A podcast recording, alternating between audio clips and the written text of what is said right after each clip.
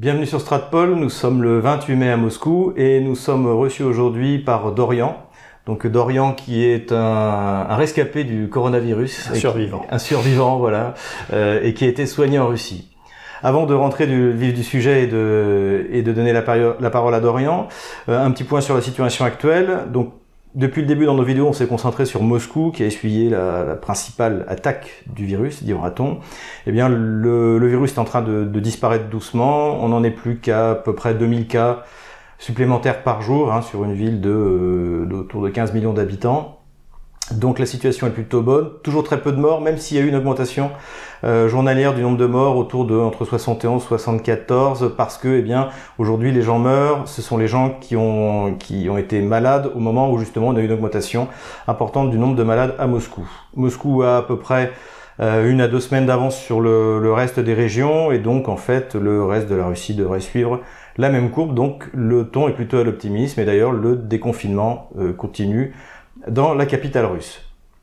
Nous avions fait euh, au mois de décembre 2019 une vidéo sur un cas concret qui était mon cas concret à moi euh, de, de, la médecine russe, euh, donc la manière dont la médecine russe est organisée à Moscou. Encore une fois, il ne s'agit pas de généraliser sur l'ensemble de la Russie. Et donc c'était c'était c'était moi qui étais le, le, cobaye entre guillemets à cette occasion. Et aujourd'hui, nous avons quelque chose de plus intéressant grâce à Dorian. Donc Dorian, bonjour. Bonjour. Merci d'intervenir sur Stratpol. Je vous en prie. Et euh, vous êtes tombé malade, vous avez eu le coronavirus et vous avez été hospitalisé, héros que vous êtes, dans euh, un hôpital public russe. Est-ce que vous pouvez nous raconter un peu comment ça s'est passé? Comment est-ce que vous avez découvert que vous étiez malade et comment vous êtes arrivé jusqu'à cet hôpital? Alors, euh, tout a commencé dix jours avant le 1er mai de cette année. Euh, donc autour du 20 avril. Euh, ma femme était tombée malade deux jours auparavant. Euh, symptômes assez classiques de son côté, c'est-à-dire euh, fièvre, courbature en bas du dos sévère, je dirais. perte de goût? Perte non de goût, mais d'odorat. donc voilà, ça a duré deux jours où elle a tenu le lit. Euh, je tiens à préciser que nous n'avions peut-être du tout pris de précautions auparavant. Nous sortions absolument normalement, euh, sans masque, sans gants, euh, sans quoi que ce soit. Donc ma femme l'ait attrapé, c'est à peu près normal. Dans un second temps, elle a guéri le mardi soir, après l'avoir contacté le dimanche. Donc deux jours, et après... deux jours, ça allait mieux. Et, aujourd'hui, pas de problème dans les poumons, il paraît que ça peut laisser des lésions. Aucun. Euh, elle n'a pas jamais été officiellement diagnostiquée malade, mais euh, étant donné ce qui m'est arrivé par la suite, on suppose que c'était déjà le coronavirus. Euh, le mardi soir, donc deux jours après qu'elle soit tombée malade, elle était déjà euh, en meilleure forme, je dirais. Euh, seule la perte d'odorat est restée beaucoup plus longtemps. Il a fallu encore une dizaine de jours, voire une quinzaine de jours pour que ça revienne à peu près normalement. Euh, je suis tombé malade le lendemain de sa guérison, donc le mercredi. Euh, fièvre, courbature, des, choses assez classiques dans le cadre de cette maladie, mais rien au niveau des poumons, pas de tout. Donc déjà, nous n'étions pas tout à fait sûrs qu'il s'agisse du coronavirus. Et ensuite, les symptômes n'étaient pas assez violents pour euh, que je me m'alarme d'une façon ou d'une autre, donc j'ai préféré euh, me soigner à coup de paracétamol, euh, de vitamine C, de vitamine D grâce au conseil de certains amis médecins et de certains amis tout court. ça a duré comme ça pendant 4 ou 5 jours.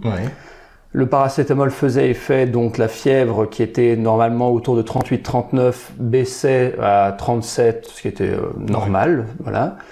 Au bout de 4 ou 5 jours, la toux est apparue, qui était une toux très légère, donc je ne sentais pas vraiment, euh, et en tout cas pas de difficultés respiratoires à mon sens. Je mettais, disons, les, le peu de difficultés respiratoires que je pouvais avoir sur le compte des courbatures, puisque les poumons sont situés plus près du dos, je me disais que c'était peut-être lié à ça. Euh, deux ou trois jours après euh, le début de la toux, euh, le paracétamol ne faisait plus effet. Euh, la fièvre ne tombait plus, on était au-dessus de 39 et là plus rien ne tombait. Et au bout de deux jours où en plus j'avais des difficultés à m'alimenter parce que j'avais perdu tout appétit, on a décidé d'appeler les services ambulanciers de Moscou. Un jeune... Donc la première phase, hein, 10 jours. 10 jours où vous êtes malade. Tout à fait. 10 jours de maladie avant d'appeler euh, effectivement. Et là, là, vous rentrez dans le système euh, public de l'hôpital russe. Exactement. Allons-y, comment ça se passe? Alors, euh, l'ambulancier vient vous chercher.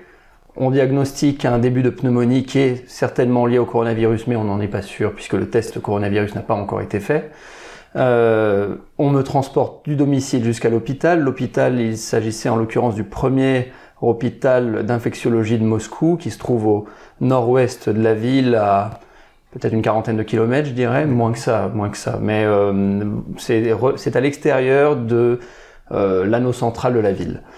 Euh, une fois arrivé là-bas, on me fait tous les tests coronavirus, c'est-à-dire euh, prélèvement salivaire, euh, prélèvement nasal et une prise de sang supplémentaire. Il y en avait déjà une qui avait été faite à domicile.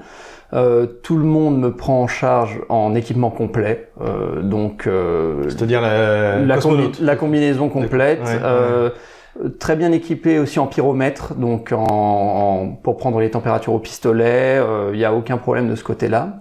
le personnel est bien euh, contingenté, je dirais, c'est-à-dire que chaque personne euh, vient pour faire un test différent, ça se fait assez rapidement, en fait en 15-20 minutes euh, on a fait le tour, et on me, j'allais dire on m'interne pas vraiment, on me met en chambre, on me déplace de ce Alors avant, avant, de rentrer dans la chambre, euh, vous arrivez, l'hôpital est plein, il y a des gens dans les couloirs, c'est l'anarchie ou euh, Alors, et est-ce que vous étiez dans un hôpital parce que vous étiez étranger, donc spécifique, qui aurait été choisi parce que vous êtes, vous êtes étranger Alors, pas du tout. J'ai été mis dans un hôpital classique euh, d'infectiologie. En fait, pour tout vous dire, ma femme avait eu une, une indigestion alimentaire assez sévère. C'était dans le même hôpital qu'on l'avait euh, déplacé il y a quelques mois. En fait, c'était il y a un an maintenant.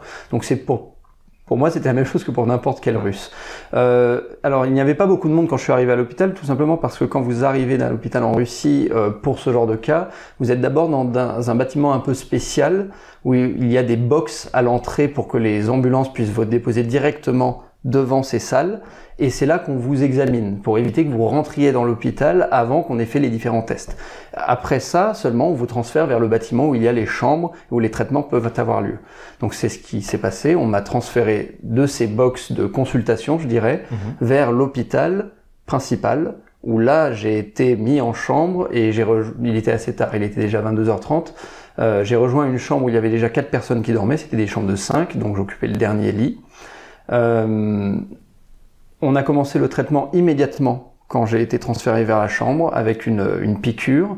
Euh, on a su plus tard qu'il s'agissait d'une piqûre d'hydroxychloroquine et d'azithromycine. D'accord, donc c'est le cocktail Raoul. Exactement. On mettra, on mettra la, fiche de soins euh, en russe euh, au moment du montage de la vidéo. Comme quoi c'est utilisé ici. Oui.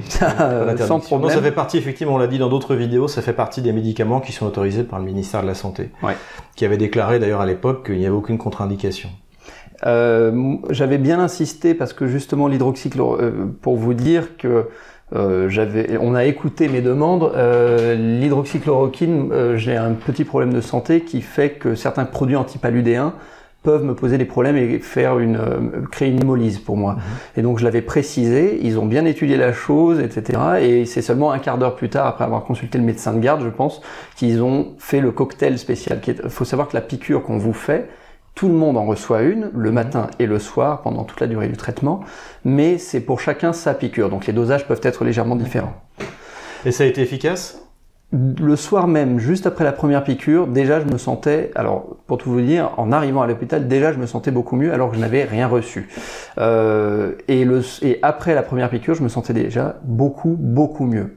Et en deux ou trois jours après le début du traitement, le traitement qui était assez lourd au début, c'était la piqûre le matin et le soir, plus sept cachets dans la journée, dont des choses pour euh, assainir les poumons. Euh, oui, parce que vous, vous avez quand même attendu 10 jours avant de... Exactement. Vous n'avez pas, été pris euh, dès le début. Exactement. Alors, qu'est-ce qu'il que faut-il mettre sur le compte de la durée de la maladie, je dirais, et du système immunitaire qui travaille par lui-même, et que faut-il mettre sur le compte du traitement? Ça, je, ne peux pas vraiment le faire, mais en tout cas, dès le début du traitement, les effets ont été presque miraculeux. Ça a très bien fonctionné. Et vos voisins de chambre? Alors les voisins de chambre, ce n'était pas pour eux euh, tous euh, aussi gays, je dirais.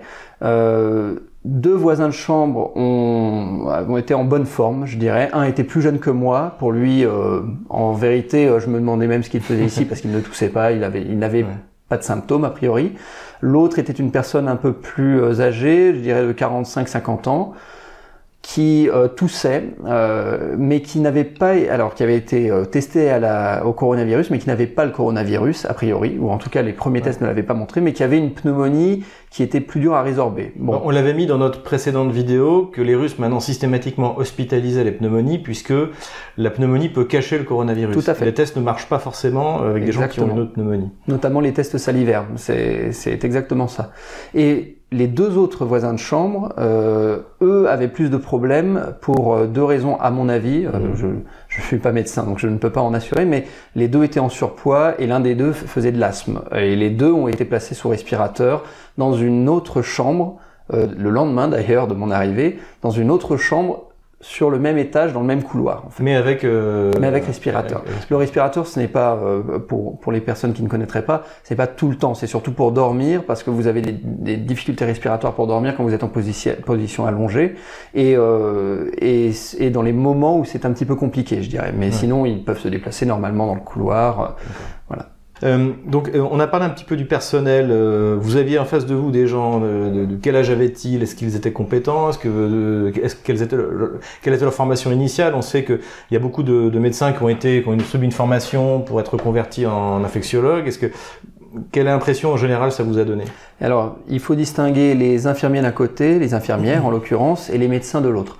Euh, les médecins, euh, en fait, je n'ai vu que deux médecins, moi, euh, pour l'étage où j'étais, une jeune femme qui était mon médecin et un jeune homme. Le jeune homme avait l'air un peu fatigué, mais je ne sais pas, je ne sais pas du tout à quoi c'est lié. La jeune femme était très sympathique. Bon, c'est mon médecin, donc ça se passait. J'avais beaucoup plus de contact avec elle. jeune, c'est sûr, je dirais une trentaine d'années. Euh, elle, j'ai su plus tard, grâce au tampon sur mes documents, qu'elle était de formation pédiatre. Mhm. Euh, voilà. Euh, donc je pense que c'est une reconversion en effet dans le cadre du coronavirus euh, de la pédiatrie vers euh, l'infectiologie. toujours très équipés au moment des, des consultations puisqu'ils étaient assis en face de nous en train de discuter à, à très peu de distance. Donc il fallait un, un masque et la tenue Robocop comme on mhm. dirait. Donc voilà. Euh, les infirmières, c'est un petit peu différent. Euh, les infirmières sont vraisemblablement des personnes qui euh, travaillaient déjà dans cet hôpital auparavant.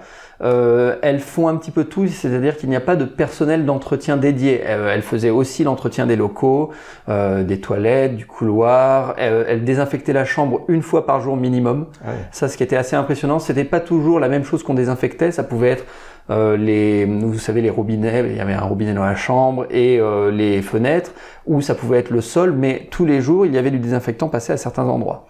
Euh, et quand un patient changeait de chambre, c'était intégralement désinfecté par la suite. Euh, et c'était les infirmières qui faisaient aussi la distribution alimentaire en chambre. C'est-à-dire qu'il y avait un chariot qui passait de chambre en chambre et vous aviez votre quelle, propre Quelle est l'expérience alimentaire dans un hôpital russe? Alors, pas très bonne, je vais être euh, honnête. Euh, la nourriture était, pour ainsi dire, alors ceux qui connaissent la Russie savent que c'est pas toujours très facile de ce côté, mais alors là c'était vraiment très difficile. En fait, on, on dirait certaines vidéos que vous avez sur YouTube de, de personnes dans, dans le cadre de leur, leur service militaire qui peuvent faire tenir leur cuillère à l'horizontale dans la cacha le matin. Bon, c'était c'était vraiment pas très bon. Cela dit, l'appétit revenant, j'ai fini quand même par manger absolument tout ce qu'on me donnait euh, et même à prendre plus de pain. Donc donc, euh, euh, comme quoi, ça restait euh, mangeable finalement. D'accord. Donc, du point de vue du personnel, du point de vue de l'équipement, du point de vue de la, des protocoles, plutôt satisfaisant. Je dirais que tout était, en termes d'équipement, il n'y avait pas de manque. notamment en termes de, ventila de, de, de respirateurs, il n'y avait aucun problème. Euh, les distances de sécurité n'étaient pas forcément respectées, mais tout le monde était en équipement. Cela dit, dans un hôpital, euh, les distances de sécurité, c'est pas comme la distanciation sociale dans la rue. Euh, il faut bien euh, s'approcher du patient à un moment, notamment pour les piqûres. et ensuite, j'ai trouvé que le personnel surtout était très calme. C'est quelque chose d'assez impressionnant si vous connaissez des, des services d'urgence pour des maladies, pour des épidémies infectiologiques vous, souvent, c'est un petit peu la panique pour gérer l'afflux de patients. Là, ce Mhm. n'était pas du tout le cas, notamment par la séparation claire entre l'endroit où arrivent les ambulances. et les, et les les chambres. hospitalisés. Tout à fait. Alors la question euh, qui me vient euh, effectivement à l'esprit, c'est et combien ça vous a coûté? Ça m'a coûté. Alors, on m'a demandé dès le début si j'avais euh, la sécurité sociale russe, l'équivalent de la sécurité sociale, ce qui n'est pas vraiment le cas puisque j'ai une assurance santé privée ici. Quand j'ai dit non, j'ai dit que j'avais une assurance santé privée. On m'a dit ah d'accord.